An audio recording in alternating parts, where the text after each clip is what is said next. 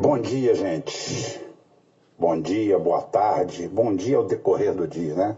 Aqui quem fala é Rubem Gonzalez, diretamente da nossa conversa ao pé do rádio, fazendo um áudio extraordinário aqui para o nosso portal Não a Mídia Golpista.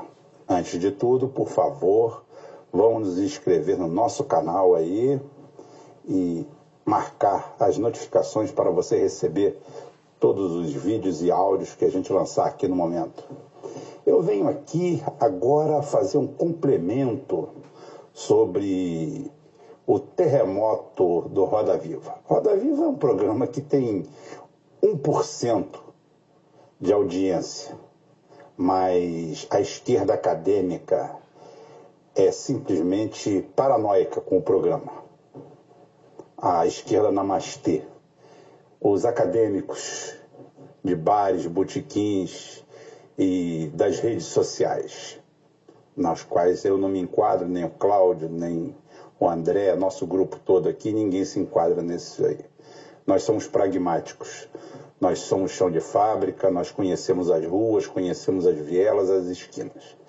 Mas houve uma verdadeira fuga das galinhas, como eu previa, após o Bolsonaro ser entrevistado. A abordagem é, já veio de ontem, aonde eu falo que estrategicamente, eu, eu não sou estrategista nem marqueteiro, quem seria eu, marqueteiro da campanha de Ciro Gomes, mas na minha visão simples e singela, a visão do grupo, nossa aqui, é fechada, que o problema com a gente com o Bolsonaro não é agora, e nem vai ser, nem no momento.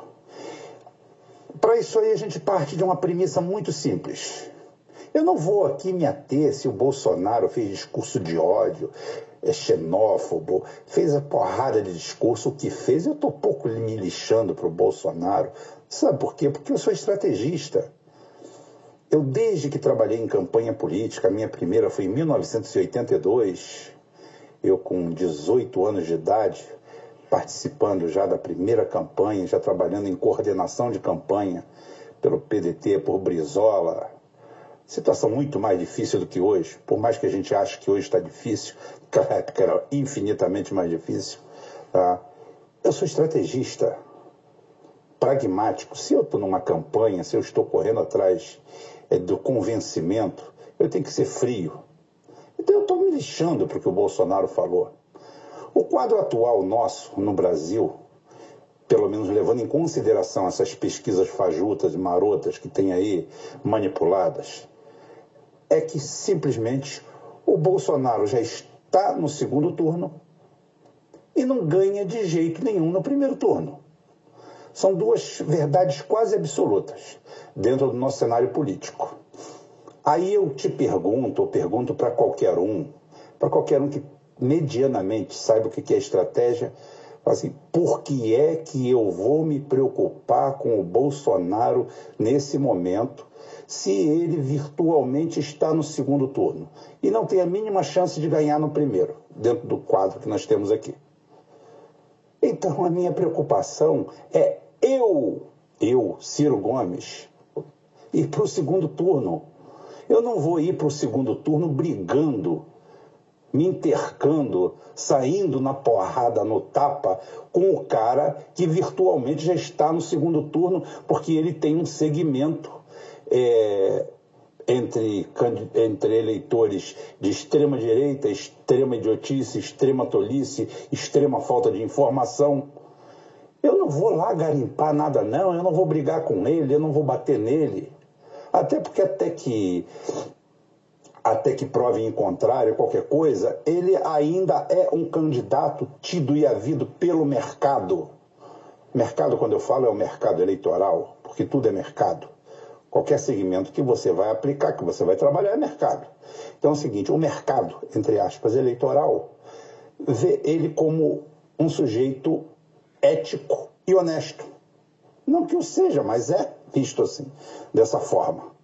E eu tenho um candidato que é ladrão, larápio.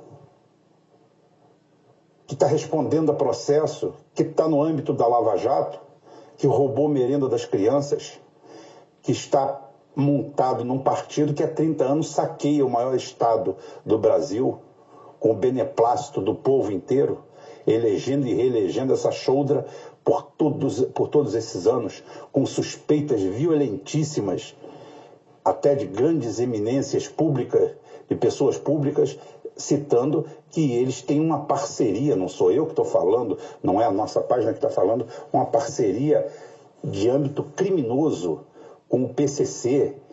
A PCC é, aquele, é aquela organização criminosa que a Globo e algumas emissoras dizem que é a organização criminosa que atua dentro e fora dos presídios. Um sofisma, um eufemismo para chamar de PCC, essa quadrilha, essa gangue, que está colada é, junto com o PSDB. Então eu tenho esse candidato para porrar, eu tenho esse candidato para brigar, eu tenho esse candidato para sair na cotovelada. Eu tenho que dar minhas cotoveladas, minhas, minhas castigadas, é em torno do resto. É... Tinha uma propaganda há alguns anos, acho que era da Folha de São Paulo, muito bem feita. Eu sempre achei uma das propagandas mais inteligentes que eu já vi. A propaganda retratava dois, dois exploradores, né? Deitados numa floresta, parecia a África, né? Provavelmente e daqui a pouquinho os dois são acordados por um rugido de um leão.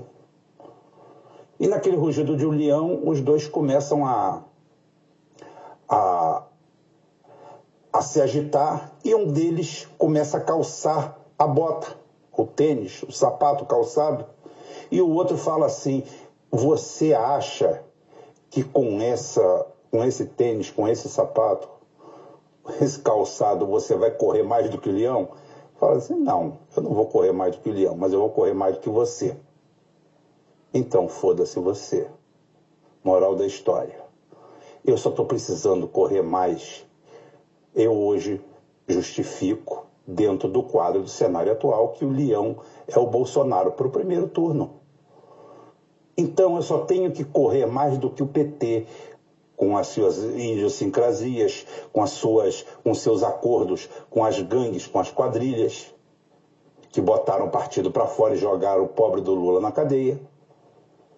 Tá? Eu tenho que lutar contra o ladrão da merenda, eu tenho que lutar contra a Marina, que não sabe a que veio nem a que vem, aquela história, né? Gente boa, mas de gente boa o inferno tá cheio. O Álvaro Dias também, que tem um passado para lá de borbulhante, que também não passa daquilo ali. Então eu tenho essa turma todinha, só preciso correr mais do que eles. Aí eu corro até a cidade, entro numa loja, compro um bom rifle e volto para pegar o leão, que é o Bolsonaro. Aí eu vou estar armado para ele, eu vou estar municiado para ele, eu vou estar na condição ideal para acabar com essa festa. Mas lá na frente. Então, por hora, por agora, eu não tenho nada para jogar em cima do Bolsonaro. Deixa os petistas chamarem ele do que quiser. Eles têm um vocabulário, não é nem extenso, é até é, meio, meio previsível, né? Aquelas palavras identitárias todas, aquele negócio todo, e quando eles acabam de xingar o Bolsonaro, você começa até a pegar simpatia pelo Bolsonaro. A realidade é essa. Quando eu acabo de ver um, um, uma agressão nível hard, top, de linha é, dos petistas identitários em cima do Bolsonaro, eu começo até a olhar para ele com simpatia. Eu deixo de esquecer, eu esqueço a idiotice toda dele. Tá? E deixo também o larápio para brigar com ele. Ele vai ter argumento de sobra para brigar, com, o bandido, com o ladrão de merenda, que rouba as crianças. Então, meus amigos, esse daqui é um complemento daquele outro áudio. Ele se completa e mostra, sim, realmente, nós aqui da página, se vamos nos preocupar com o Bolsonaro, é indo para o segundo turno, que humildemente a gente está correndo atrás para fazer isso. Essa eleição não tem primeiro turno para ninguém, é segundo turno. Bolsonaro virtualmente, pelo quadro atual que se desenha, está lá, sem o Lula, e o resto aqui a gente come na, na joelhada e na canelada para lá. Lá a gente pega ele.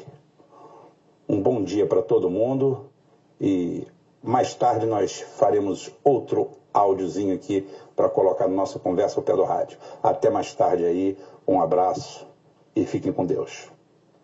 Deus.